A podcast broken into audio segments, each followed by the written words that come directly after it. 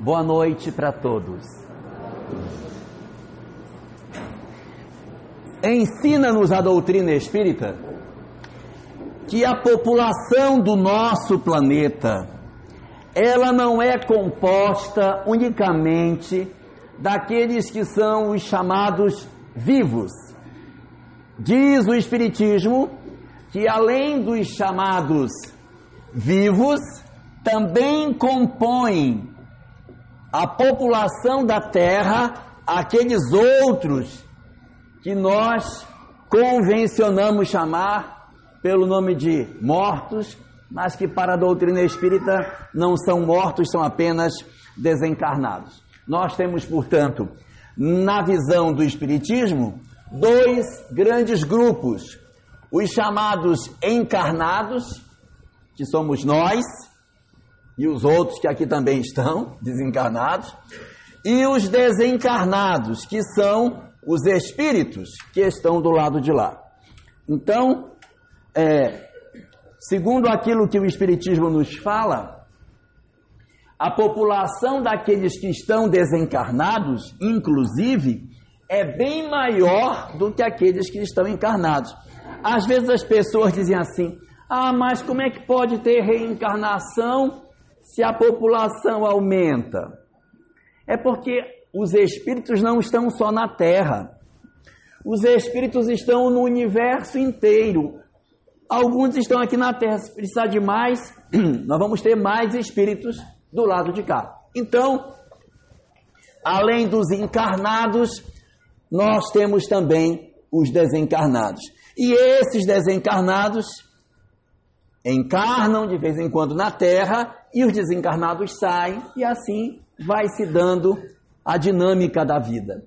E entre esses desencarnados existe um grupinho que é um grupinho especial, faz parte do grupo especial dos que estão do lado de lá, que são os espíritos endurecidos. São aqueles que têm dificuldade de se modificar. Eles têm dificuldade de mudar. São teimosos.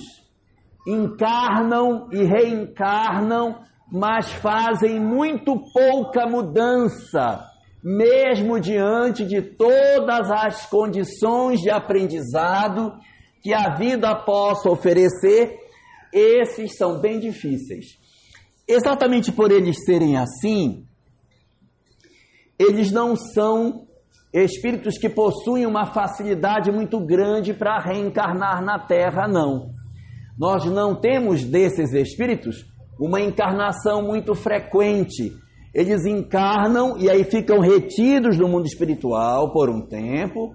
Aí lá na frente, agora você vai. Aí ele vem, passa um bocado de tempo, aí vem de novo, porque eles são tão difíceis que se eles vierem todos juntos, eles vão perturbar o nosso planeta. Então vem um, depois vem o outro, aquele que veio já fica ali guardadinho. Então assim vai acontecendo na história da humanidade. Só que a literatura espírita fala que existe um período na história dos planetas em que os planetas entram em processo de transformação para melhoria.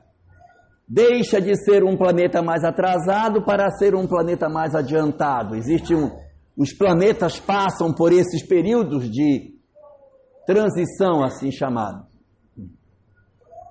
E as obras espíritas dizem que quando nós estamos em período de transição, esses espíritos endurecidos que vem só devagarzinho, um por vez, eles recebem a possibilidade de reencarnar tudo de uma vez, que é para ver se eles mudam, porque a Terra está numa transformação e eles precisam aproveitar a oportunidade.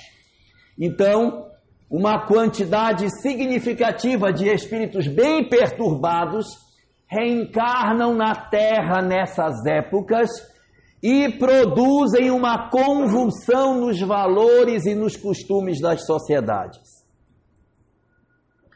Eu não preciso dizer a ninguém que nós estamos vivendo um período de transição, né?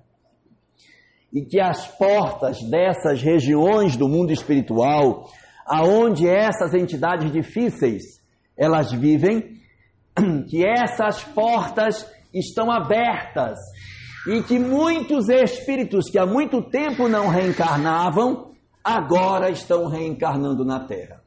É isso que justifica a situação que nós vemos hoje na nossa sociedade, com alguns comportamentos bastante diferentes daqueles que nós tínhamos nos, nas décadas anteriores às que nós temos hoje. E isso acontece em diferentes áreas inclusive também na área da sexualidade. Esses espíritos são perturbados numa série de áreas e a área da sexualidade também não escapou deles. Eles são bem perturbadinhos na questão da sexualidade.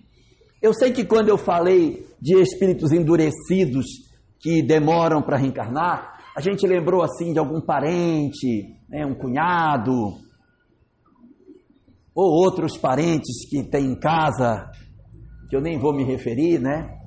Não, porque o pessoal fala que eu pego no pé de sogra, nem vou falar de sogra hoje. Então, não são esses, são espíritos difíceis mesmo, que vêm à Terra e produzem perturbações significativas na sociedade. Esses espíritos hoje estão na terra, misturados conosco, se é que a gente não é um deles, não é? E aí nós estamos nessa mescla, fazendo com que a gente perceba essa multidão de mudanças que estão acontecendo no nosso mundo. A terra, portanto, segundo aquilo que o Espiritismo nos diz, ela tem basicamente dois tipos de espíritos. Dois tipos. Existem alguns espíritos na Terra que são almas que a gente poderia chamar almas mais novas, espíritos mais jovens, não é jovem na idade, são espíritos menos experientes, almas que não têm ainda muita vivência, são espíritos mais simples, que estão começando o seu processo de evolução mais efetivo nesses tempos de agora. Não são almas tão experimentadas. E existe um outro conjunto de espíritos, bastante numeroso, que são as almas velhas. Almas velhas não significa que é velhinho, caquético, gagá. Não, não é isso. Almas velhas, porque são almas experientes, já viveram muitas coisas, passaram por várias etapas da nossa história, já foram espíritos que tiveram grande importância na história da humanidade, então são pessoas que têm uma visão diferente. As almas novas não, coitadinhas, sabem pouco, não entendem de quase nada. Tadinha delas. Elas são almas mais ingênuas elas são mais inexperientes e com pouco conhecimento sobre a vida. Então são espíritos ainda sem muita visão das coisas. São almas mais dadas ao começo da história espiritual. As almas velhas não. As almas velhas já são almas antigas, que conhecem de muitas coisas, já viveram muitas experiências. Resultado: na nossa história da humanidade, nós já temos a presença dessas almas velhas há muito tempo. E é a, a junção dessas almas mais antigas com as almas mais jovens que formam para nós o conjunto dos espíritos que constituem a população do nosso planeta. Essas almas velhas elas estão divididas em cinco tipos diferentes. São almas velhas, mas nem todas são semelhantes. Nós temos um tipo de alma velha no planeta que são espíritos antigos, que já viveram várias existências, já viveram muitas coisas, já viveram tudo que poderia se imaginar, mas mesmo assim ainda são almas que possuem como característica ah, prioritária da sua personalidade a irresponsabilidade. Eles não são almas primitivas, não são espíritos novos, não são espíritos ingênuos. Eles já são velhos, só que eles são irresponsáveis mesmo. São experientes, mas é irresponsável. Não sei se vocês conhecem alguém que é assim. É irresponsável. Mas como que você fez isso? Como que você não. Mas como você parece que é doido? E faz de novo. E aí você chama a atenção, faz de novo. Então são as almas irresponsáveis. Essas almas não são espíritos novinhos, não. Já dava para ter se arrumado, mas ele gosta de ser irresponsável. É o gosto, né? Um outro tipo de alma velha que existe é um tipo de alma que eles não são irresponsáveis, eles são diferentes, eles são perversos. Porque o irresponsável, ele só é irresponsável. Mas o perverso, ele é perverso. Deu para entender a diferença? Eles são maus. Eles são maus, porque esse outro ele não é mau, ele é doido só. Mas ele não é mau. Mas esse é mau. Ele faz de maldade. Ele faz, ele se vinga, ele planeja. São espíritos maus, perversos, que exploram.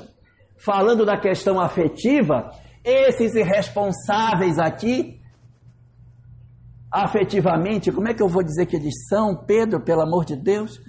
Eles são irresponsáveis.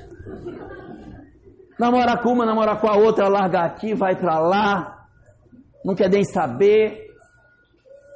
Tem quatro, cinco, contando que não descubra, e vai levando. Deu errado, não faz mal, amanhã a gente começa novo. Esses perversos, eles são perversos mesmo eles enganam, trapaceiam, dão aqueles golpes, levam o dinheiro da pessoa. O homem, coitadinho, junta seu dinheirinho com dificuldade, aí ela entra pela internet, começa a seduzir o pobrezinho, aí ele fica iludido, achando que ela gosta dele. Ah, meu Deus, acho que ele, ela gosta de mim. Aí ela na internet, passe para minha conta, cinco mil reais para eu ir visitar você. Aí ele ingênuo, coitadinho, cheio de cora coraçãozinho dele mole, passa o dinheiro para ela e ela vá e pega o dinheiro dele, né? Então são as almas perversas. Existe um outro tipo de alma que também é velha, que não é nem irresponsável, é também.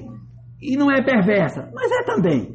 São são esses endurecidos aqui que estão reencarnados entre nós, esses caras, eles são irresponsáveis demais e perversos demais e não estão muito dispostos a mudar.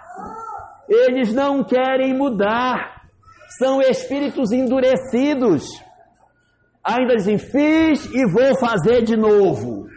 São espíritos maus, às vezes cruéis, endurecidos de repente, a depender da situação. Alguns são endurecidos na área da afetividade, trapaceiam, enganam o tempo todo. Outros são é para dar golpe nos outros, mas são espíritos endurecidos. Alguns são ligados a poder, são almas perversas, às vezes são espíritos ligados à religião, endurecidos, que não se modificam até cruéis, mas são espíritos que a terra possui.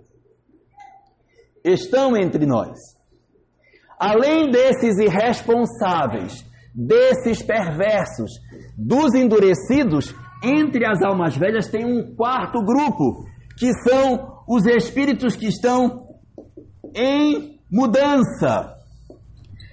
Eles estão se transformando. São espíritos em transformação.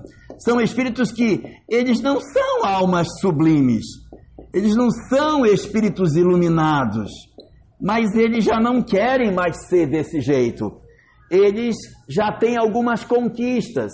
Eles querem ser melhores. Já conseguiram melhorar em algumas áreas às vezes não, não, não conseguem tudo, mas pelo menos uma parte.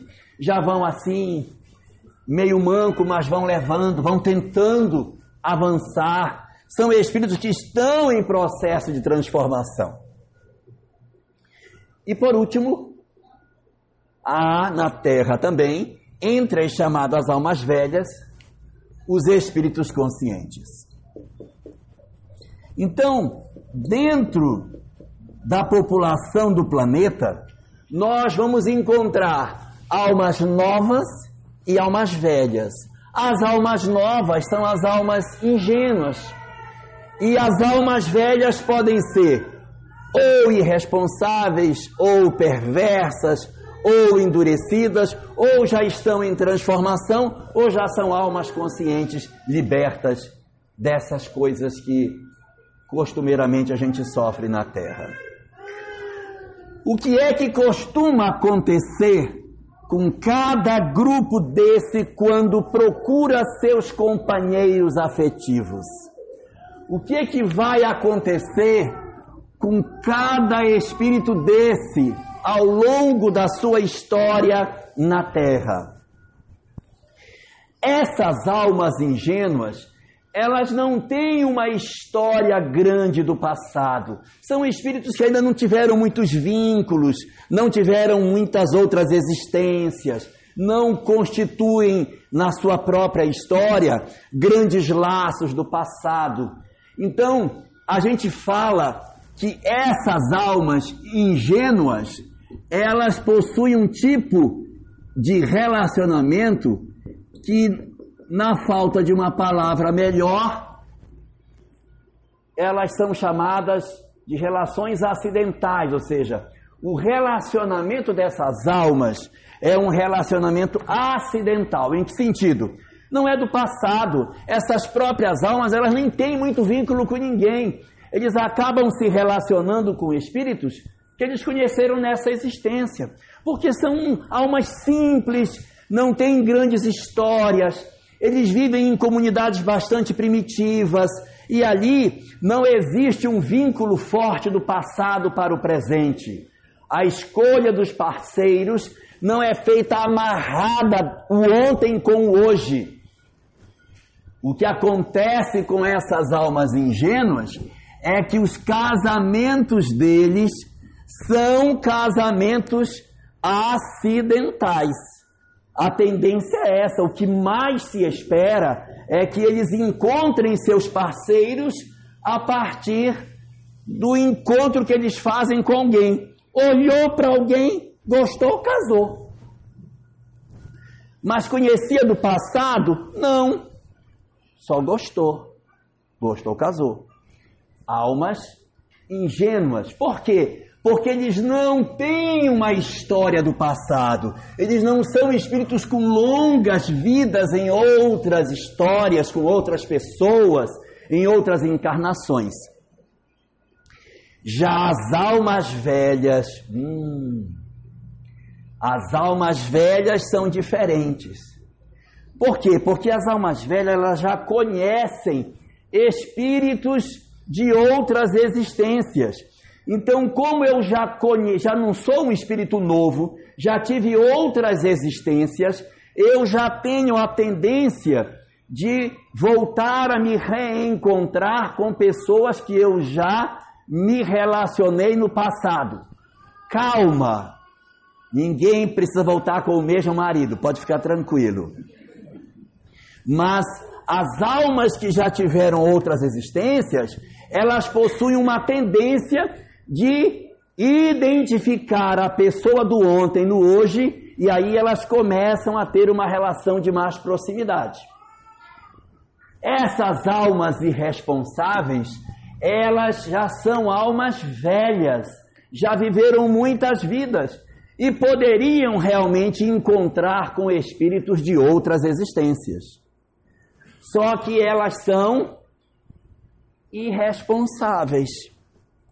Como elas são irresponsáveis, o que, que acontece? Muitos casamentos dessas almas que são irresponsáveis são acidentais.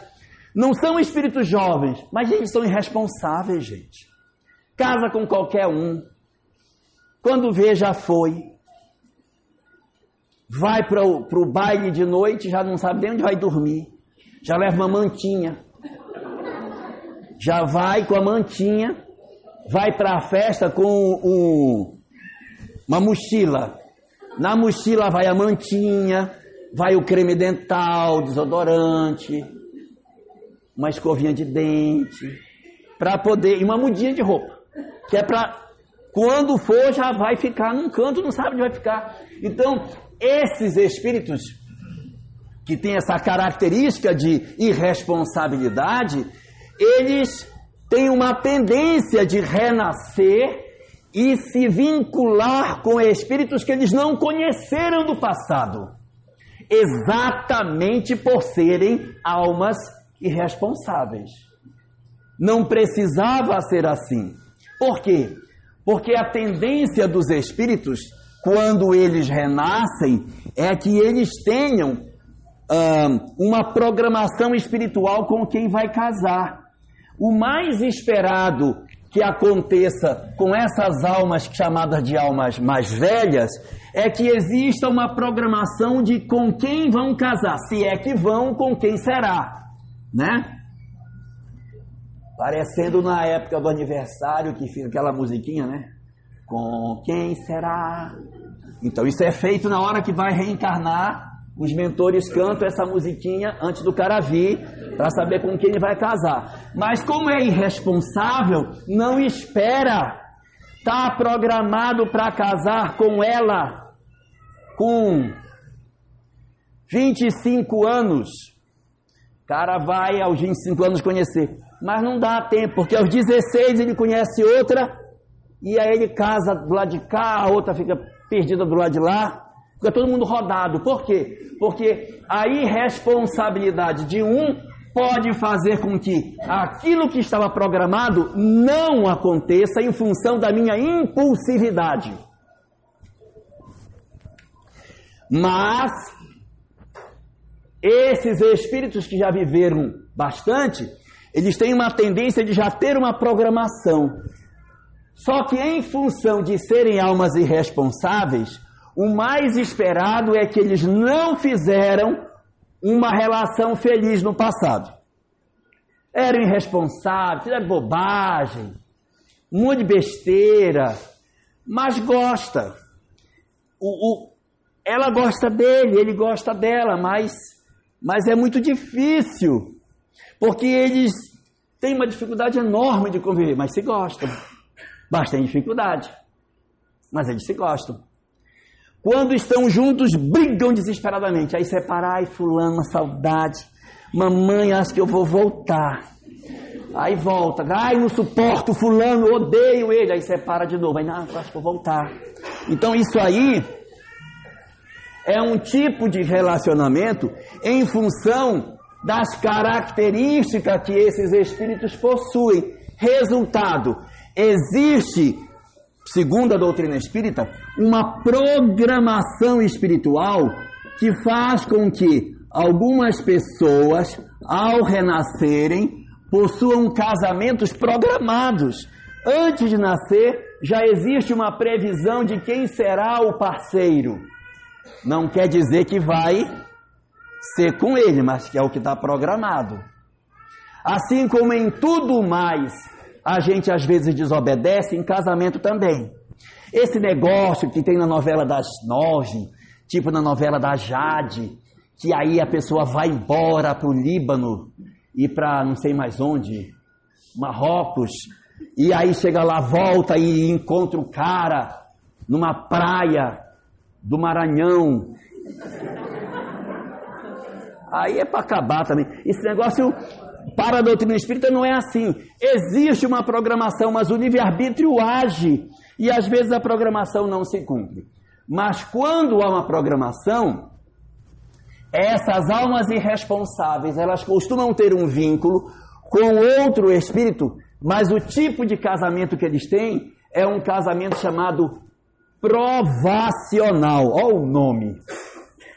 Ele é provacional porque não é um casamento marcado por uma harmonia perfeita no casal.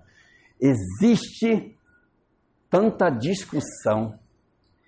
Eles brigam, eles se desentendem, mas eles vão se entendendo. Eles vão brigando e vão voltando e vão brigando e vão e vai. E quando vê assim, igual aquele negócio que mergulha aqui, quando vai boia lá na frente, e você nem sabe como, não sabe nem como foi, sobreviveu o casamento. Nem sei como foi, mas foram brigando, mas foram indo, foram brigando, foram indo. Às vezes não vai até o final, às vezes separam, mas é, esses chamados casa, esses chamados irresponsáveis, eles têm uma tendência maior do que acidental a, a se envolverem em casamentos provacionais. São casamentos em que as pessoas brigam, elas não se gostam, mas elas têm uma, uma imantação magnética. A pessoa tem um, um chama para o outro, sabe? Aí ah, eu não sei, eu queria tanto me ver livre dele, mas eu não consigo. Quando eu vejo, já, já foi. Não aguento, sabe? Eu vou, eu vou deletar ele do meu WhatsApp. Não adianta, sabe o número de cor? Aí. Não adianta, besteira. Aí fica sofrendo Aí quando volta é aquela agonia, sabe? Tem uma tem uma música do Zezé de Camargo que é bem ela. Mas assim, no meio da conversa, nha, nha, nha, não sei cantar, mas é isso aí. Que aí quando se separa aí longe um do outro, é isso aí. Aí esses são os casamentos provacionais. A gente se gosta, mas não se suporta. Mas por que, que a gente não se suporta? Porque nós temos muitas imperfeições e não conseguimos aceitar a imperfeição do outro. A gente quer ser imperfeito, mas quer casar com um cara perfeito. Ah, como é que pode? Eu quero que o outro seja perfeito, mas eu posso ter defeito. Mas ele tem que ser perfeito. Resultado: podemos produzir casamentos provacionais. Existe um outro tipo de espírito, que são os espíritos perversos, maus, cruéis, que fazem os seus parceiros realmente sofrer de maldade. Os irresponsáveis são só irresponsáveis mesmo. Mas os perversos são perversos. E são espíritos que sofrem muito no mundo espiritual. Porque, segundo aquilo que está descrito nas leis do mundo afetivo, tudo que eu faço para o outro, eu vou receber. Para que você não seja mutilado, é fundamental não mutilar os outros. Então, esses espíritos, os chamados espíritos perversos, eles passam por muitos momentos de sofrimento no mundo espiritual. E exatamente por eles serem desse jeito, eles são espíritos bastante difíceis, mas eles precisam retornar, eles precisam voltar à vida física. Então, como eles já são almas mais experientes, eles são espíritos mais, mais dados, já são almas mais antigas, porque quem errou muito, porque já viveu bastante, espírito mau geralmente é um espírito bastante antigo, esses espíritos perversos, eles podem até ter um casamento acidental, mas ele não é tão abundante assim, porque eles já são almas mais velhas, eles não têm tanta tendência de casar acidentalmente. Pode até acontecer, mas não é. O mais típico de acontecer com eles é ter um casamento provacional. Por quê? Porque são espíritos que, por conta das dores que provocaram, eles acabam renascendo e constituindo relações difíceis tentando se melhorar, tentando se reconstruir, tentando avançar.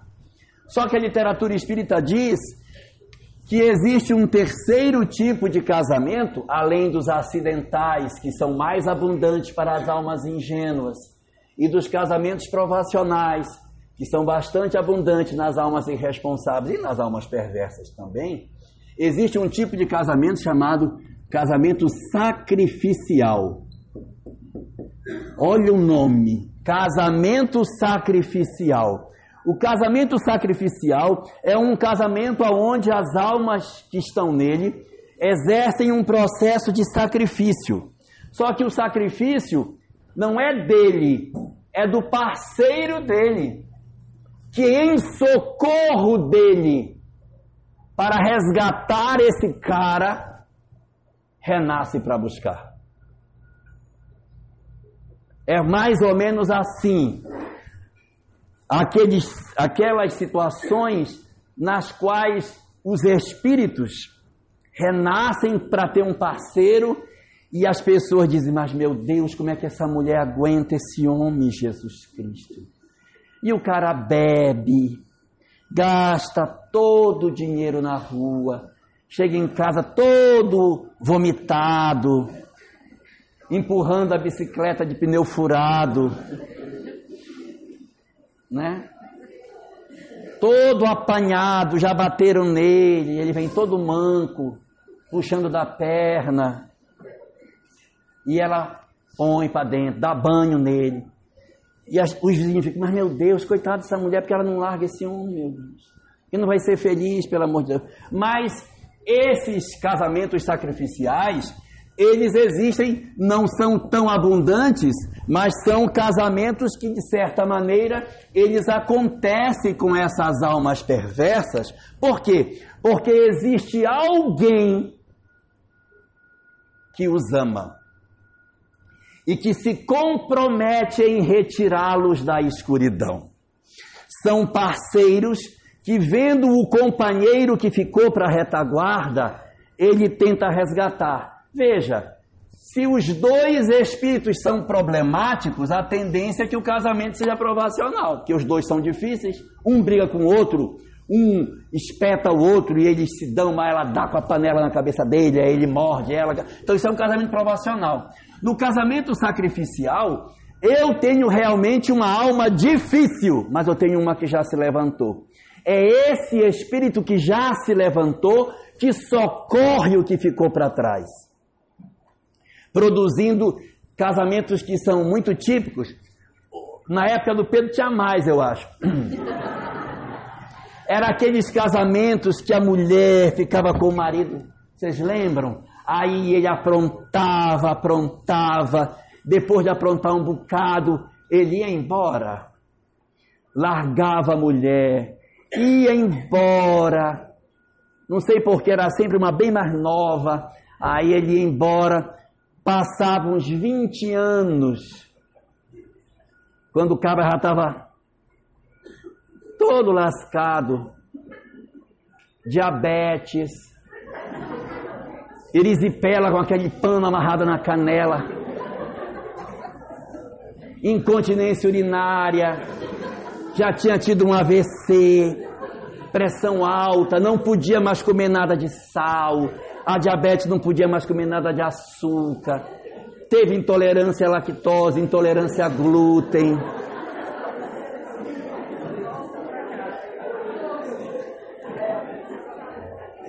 O cigarro deixou uma tosse crônica dele.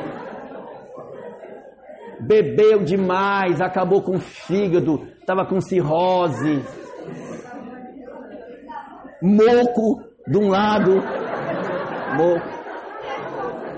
Catarata. Eu estou colocando só por cima. Aí ela vem e devolve, já viram que ela vem? Se olha, seu marido está precisando de cuidado. Aí entrega o marido e vai embora. E o que é que a antiga esposa faz? Naquela época, né? Época do Pedro. Junta o cara e põe pra dentro. Hoje está mais difícil, né? Mas ainda tem, tá? São os chamados casamentos sacrificiais. em que essas almas são difíceis, mas há alguém que, que ora por elas e que torce por elas e que se compromete por elas e que reencarna para resgatá-las.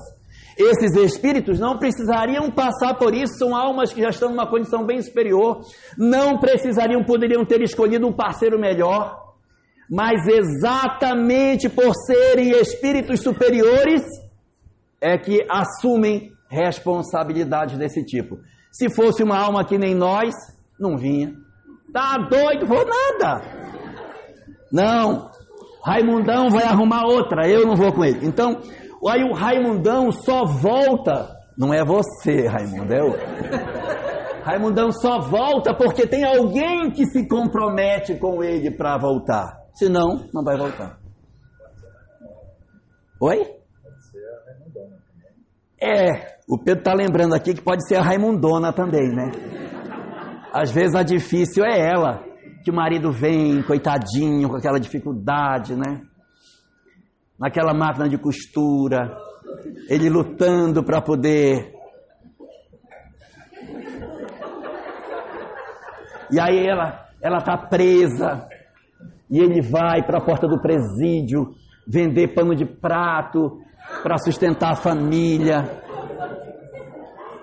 E aí ele diz assim: um dia ela vai largar essa vida do crime e nós vamos ser muito felizes. É, tem também, né? Vamos lá. Existe outro tipo que são os endurecidos. Esses endurecidos são espíritos que realmente vêm do mundo espiritual com uma carga muito pesada de energias por conta de serem espíritos com dificuldade para mudança. Então esses espíritos, eles até podem ter relacionamento acidental, eles até podem ter relacionamento provacional, mas o mais provável de acontecer com eles é um casamento sacrificial. Eu preciso de alguém que se comprometa para resgatar essa pessoa. Então eles recebem, às vezes, uma mãe amorosa demais para tentar resgatar aquela alma da escuridão. Às vezes é uma irmã que renasce perto, ou um irmão, para tentar resgatar a alma endurecida, e pode ser também uma esposa. Mas essas almas muito difíceis, elas, via de regra, elas possuem alguém que avalizou a encarnação para vir junto. Só que como eles são endurecidos, acabam não ouvindo, acabam abandonando, acabam não seguindo conselhos, acabam seguindo por uma rota completamente diferente. Um outro tipo de espíritos que a gente tem são os espíritos em transformação. Esses espíritos em transformação, eles são espíritos um, que estão fazendo um esforço, estão querendo ser melhores, eles estão lutando para transformar as suas vidas. Eles não são mais almas ingênuas, nem irresponsáveis, nem perversos, nem endurecidos. Eles estão em luta para tentar encontrar uma condição espiritual melhor. Pode acontecer desses espíritos terem um casamento acidental? Pode, mas é raro que isso aconteça, porque eles querem acertar. Mas pode acontecer, mas é muito raro porque são espíritos que já estão querendo realmente escolher alguém para a sua cumplicidade afetiva. Então, normalmente, eles não costumam escolher espíritos assim, sem uma, um, um conhecimento maior, sem sentir que a pessoa tem identidade. Então, a tendência é que esses espíritos sejam espíritos que não se conheceram nesta existência. As almas em transformação podem ter casamento provacional Pode, pode ter casamento provacional, pode ter. Elas podem estar em processo sacrificial? Pode, isso é bastante comum. Espíritos em transformação que assumem uma responsabilidade de resgatar alguém que ficou na retaguarda. Mas essas almas em transformação, elas já são capazes de construir relacionamentos de afeto diferente daqueles que eram costumeiramente usados nos outros tipos. Eles não não constituem relacionamentos de briga, de desunião, por eles estarem em transformação, eles lutam para manter um relacionamento com pessoas afins. Não são casamentos muito abundantes na terra. Por quê? Porque entre as almas velhas, os espíritos em transformação não são o grupo mais numeroso no planeta. O grupo mais numeroso está para trás. São os endurecidos, os perversos, os irresponsáveis. As almas ingênuas agora tem bastante, né? Mas nós temos no planeta uma quantidade muito maior de gente ainda tentando se entender emocionalmente, afetivamente.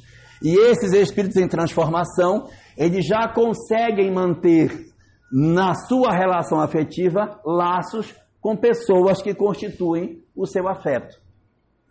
Então eles podem, e na Terra não é tão raro, construir uma relação de afetuosidade com alguém que seja um cúmplice na sua história, com quem você divida a história, que seja um parceiro que constrói com você junto, que caminha junto, que, que tem um, uma série de virtudes e de afinidades que faz com que o casamento não seja uma cruz que se carregue.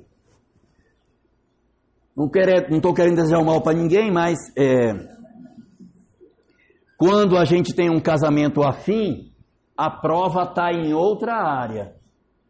Pode ser a doença. Então o casal vai junto, forte, para segurar a barra de uma doença. Então, dentro do lar vai ter uma doença e o casal vai estar ali firme, um segurando o outro. Pode ser filhos em que eles vão estar juntos para que eles possam resgatar filhos. Às vezes, as provas que a existência vai ter serão muito pesadas e eu preciso de alguém do meu lado para me sustentar na minha hora difícil. A questão pode não ser nenhuma dessas, pode ser na área econômica em que o casal passa por uma série de dificuldades, mas um vai apoiando o outro e a união entre eles vai construindo a possibilidade deles levarem a relação para frente. Eles é, não quer dizer com isso que eles vão viver igual a Branca de Neve e o príncipe, né? Felizes para sempre, saltitando e tal. Vocês sabem por que, que a Branca de Neve e o príncipe foram felizes para sempre? não prestaram atenção na história. Cadê a mãe dela?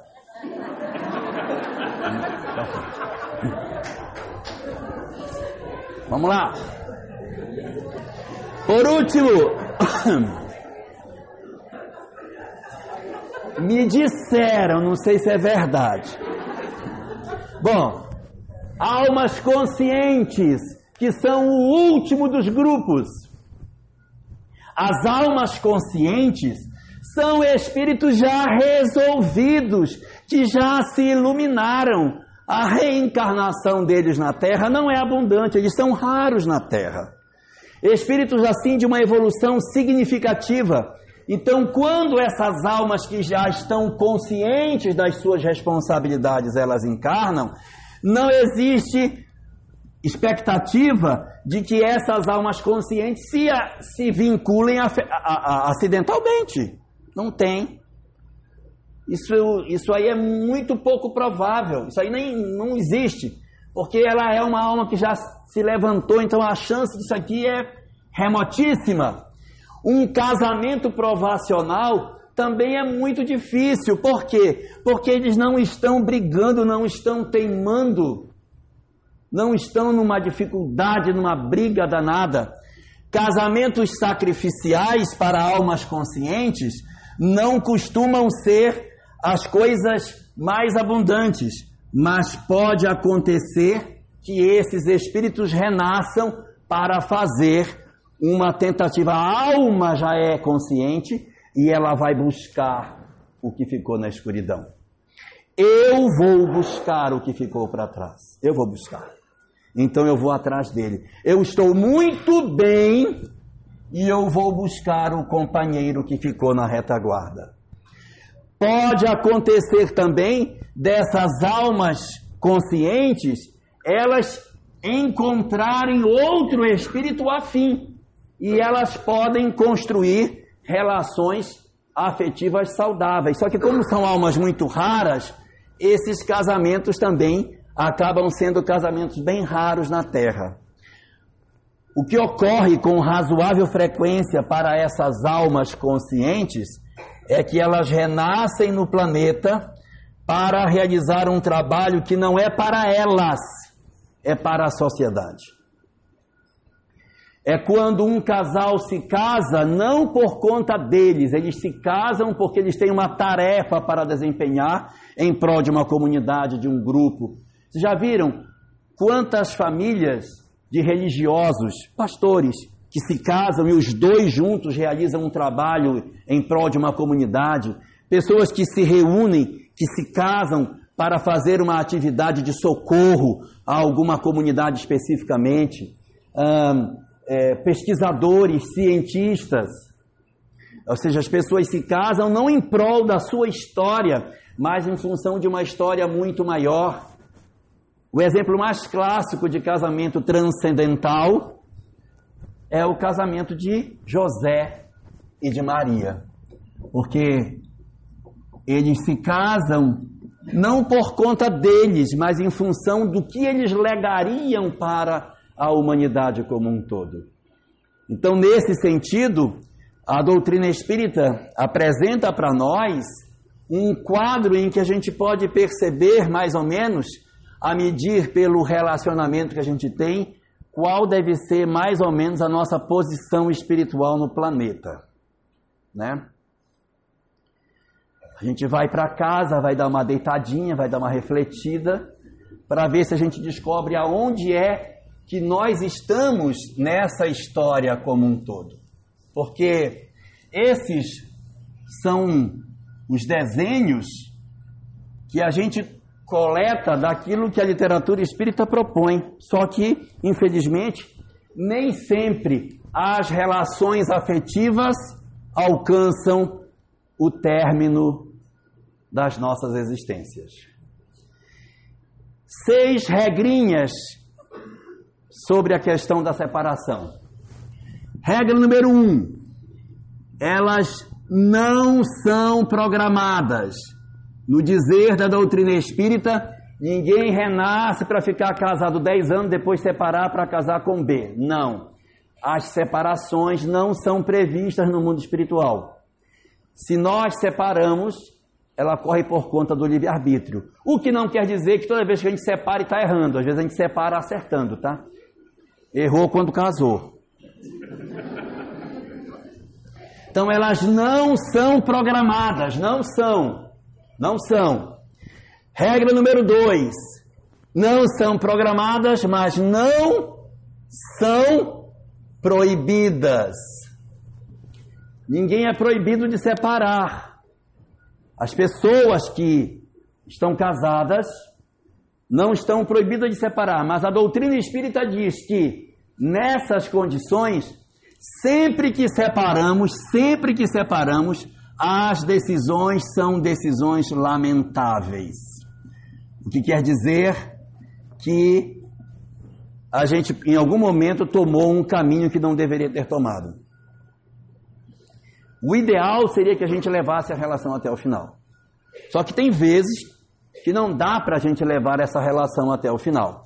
Então, diz o Espiritismo, numa regra número 4, que elas não são programadas, não são proibidas, são lamentáveis, mas muitas vezes elas se justificam quando elas comparecem como sendo, na nossa vida, o mal menor.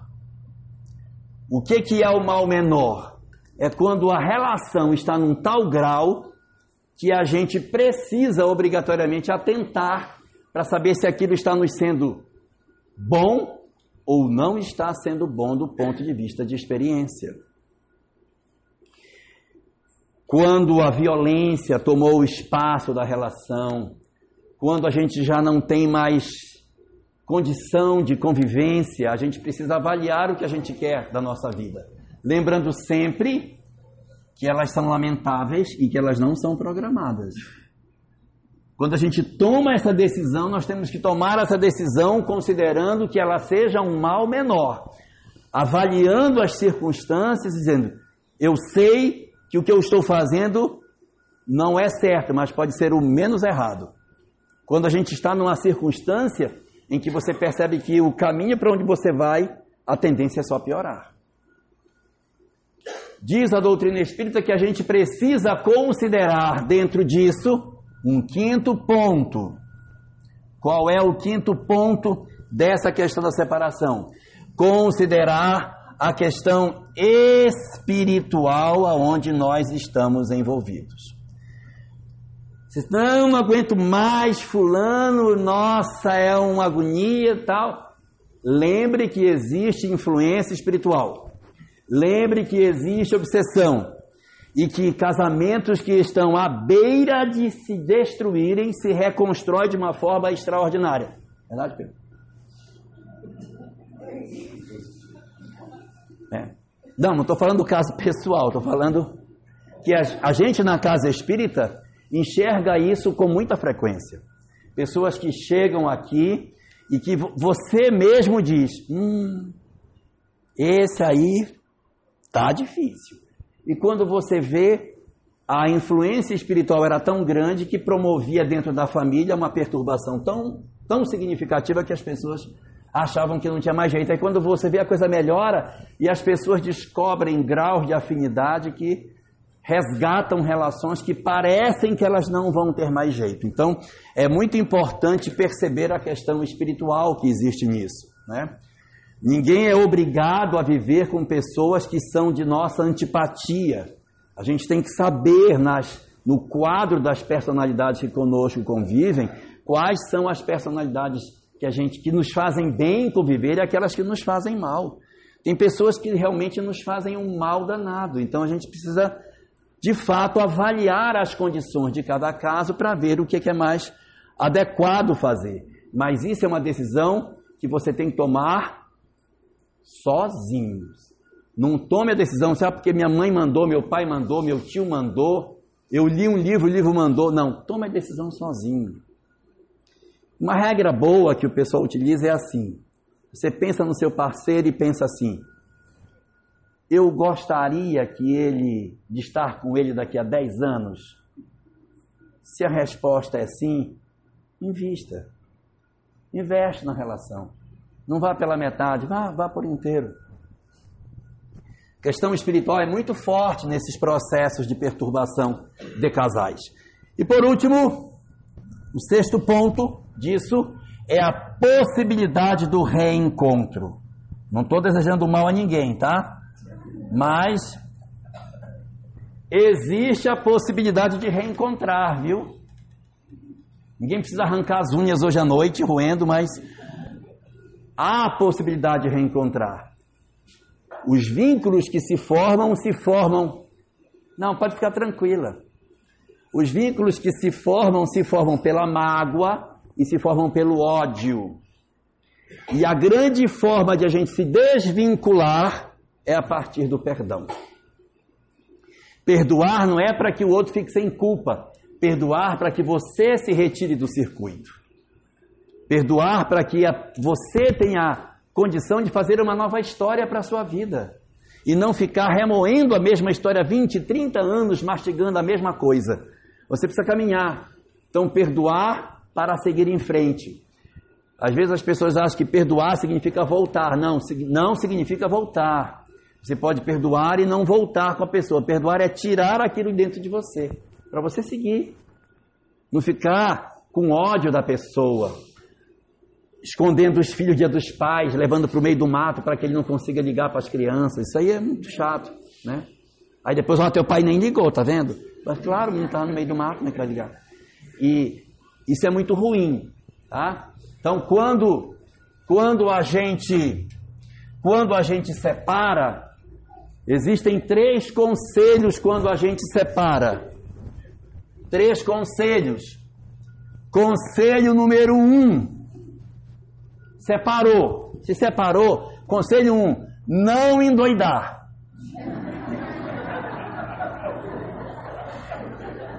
Não, tem o pessoal que endoida, né? Eu tenho pouco tempo, eu tenho que ser bem claro no que eu estou. Todo mundo entendeu, eu vou passar para frente. Segundo, não implodir. Tem pessoas que implodem quando separa. ela se destrói, não pinta mais o cabelo, não faz mais as unhas. Outro dia eu sofri uma reclamação, Pedro, que eu falei daqui daquelas batas de Fortaleza aí. Não, mas tem um pessoal que depois que separa só usa aquelas batinhas cor-de-rosa de Fortaleza, tem um babadinho em cima. Então a gente não, não pode ficar assim, sabe? Quando eu falo de endoidar, não é só os homens, não, tem mulher que endoida também. Vai para academia e faz musculação, aí faz lipoescultura aí, bota hidrogênio em tudo que é lugar, faz aquelas aplicações caseiras de, de, de, de, daquele negócio industrial, silicone industrial. Morrer, morreu, mas importante é tentar. Então, assim, não pode, gente. A gente não pode endoidar. Não pode endoidar. E não pode implodir, ficar em casa gemendo, arrastando. Ai, meu Deus, ai, socorro. A proposta é o perdão. Perdão para a gente fazer uma nova história. Perdão para que você se liberte. Ele vai levar as culpas dentro dele. O problema é dele. Ele vai encontrar outra pessoa para se resolver. Mas você fica livre disso. Não, você não tem mais a necessidade do reencontro. Por isso, a importância da gente cuidar dessas coisas. Agora, se a gente ainda não separou, que a gente invista na relação. Que a gente invista na cumplicidade das nossas vidas. Que a gente seja mais cúmplice. Que a gente aceite mais as pessoas do jeito que elas são.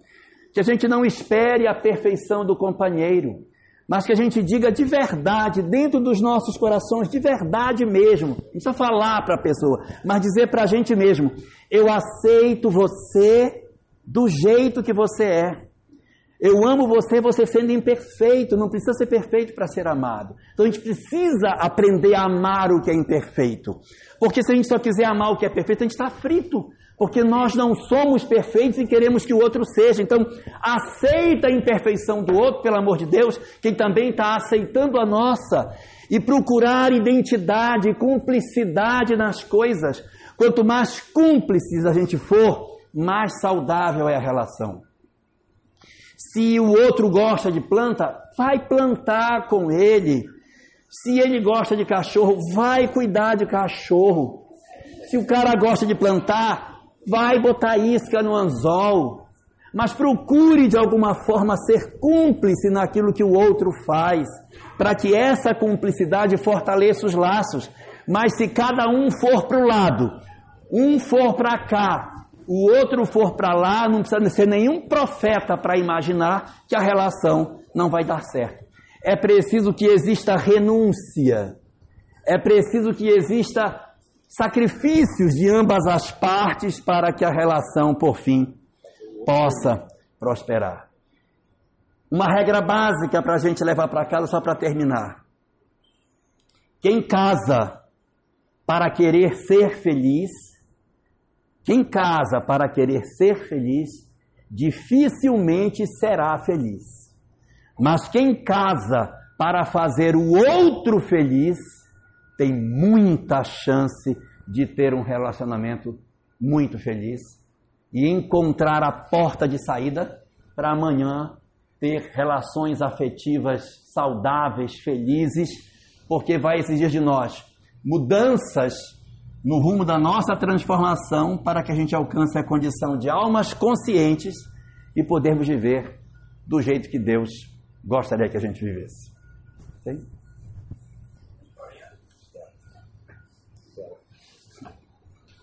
O Pedro ainda quer que eu conte uma história. Passou do tempo.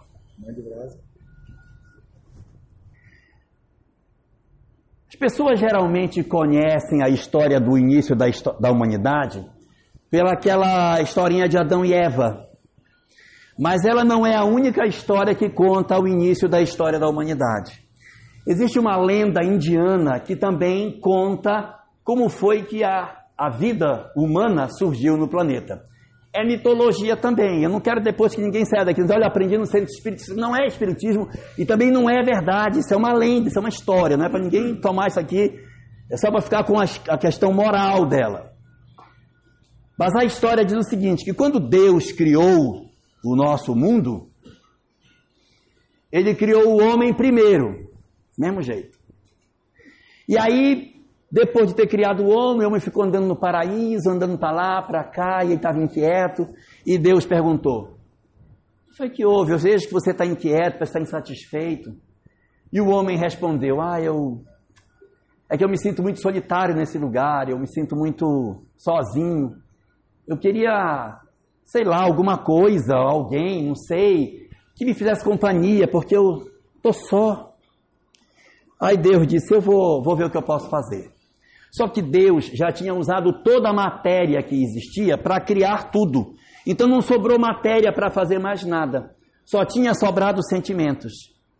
Aí ele pegou um pouquinho da intuição, pegou um pouquinho da emoção, pegou mais um pouquinho do amor, aí foi misturando, misturando tal, e fez a mulher. E aí disse: Olha, eu preparei isso aqui para você. Quando ele viu, ele disse: Senhor, parece que o senhor lê pensamento. Era exatamente o que eu queria. E aí então, ele pegou a mulher pela mão e eles foram embora, sumiram. Ele super feliz. Três dias depois ele voltou. Puxando a mulher pela mão. E disse para Deus assim: Ó, oh, é o seguinte. Eu era mais feliz quando estava sozinho, só pode pegar ela, pode levar. Pode levar. Provacional. Pode levar, não aguento viver com ela. Nossa, ela me perturba demais. Eu. Nossa, não aguento. Leve, leve, leve, leve, leve. Aí Deus, que é Deus, juntou a mulher e guardou. Três dias depois ele voltou. Senhor, dá para me devolver a mulher? Eu sinto tanta falta dela. Provacional. Porque ela cantava para mim, ela me cuidava, catava meus piolhos. Ah, devolve ela para mim. Aí Deus, que é Deus, devolveu a mulher para ele. Ele tomou a mulher pela mão e sumiu com ela de novo. Passou três dias, lá vem ele puxando a pobre pelo braço, ela vem lá atrás, vem arrastando. Chegou com Deus, jogou a mulher no chão e disse para Deus: Fala demais, fala demais, fala demais. Eu não aguento mais. Pode levar. Só que Deus não se mexeu. Aí quando Deus não se mexeu, ele ficou incomodado. Eu falei para levar, pode levar, não quero não. Aí eu disse, eu não vou levar não. Não vai, não. Mas eu não consigo viver com elas e não consegue viver sem ela também. Então vai levar. E a injustiça da fábula, da, da, da parábola, é que a mulher não fala nada, coitadinha. Né? Aí, aí ele diz, Deus diz para ele: Você vai juntá-la e vão conviver juntos até que vocês alcancem a condição de se entenderem até que você compreenda a essência do sacrifício, da renúncia. Enquanto não aprenderem isso, vão conviver juntos até aprender. Aí o homem meio contrafeito levantou assim a mulher. Aí ele foi saindo com ela. Aí é a hora que a mulher fala na fábula. Ela se vira para trás e diz: Mas Senhor, qual é a essência dessa renúncia? Qual é a essência desse sacrifício? Aí disse Deus: a essência da renúncia e do sacrifício é que é quando cada um deixar parte dos seus interesses para atender os interesses do outro. Quando cada um passar a ceder um pouco de si para que o outro tenha aquilo que o outro quer, vocês terão entendido qual é a essência da renúncia e do sacrifício. Aí então eles se juntam e saem andando. Quando eles saem andando, a, a parábola termina, porque Deus olhando para ele diz: E lembrem-se, quando ele diz isso, os dois olham para trás. E nessa hora Deus diz uma coisa que eu acho uma das frases mais bonitas que eu conheço. Diz Deus, diz Deus para os dois: O amor é como plantar uma árvore na janela. O amor é como plantar uma árvore na janela. Quando se ganha a sombra, se perde um pedaço da paisagem. Então sempre será assim. Se você quiser ver a paisagem inteira, é no sol. Mas se quiser ter sombra na janela, vai ter que perder um pedacinho da paisagem. Que a gente reflita sobre isso e que Deus abençoe as nossas vidas. Muito obrigado, gente.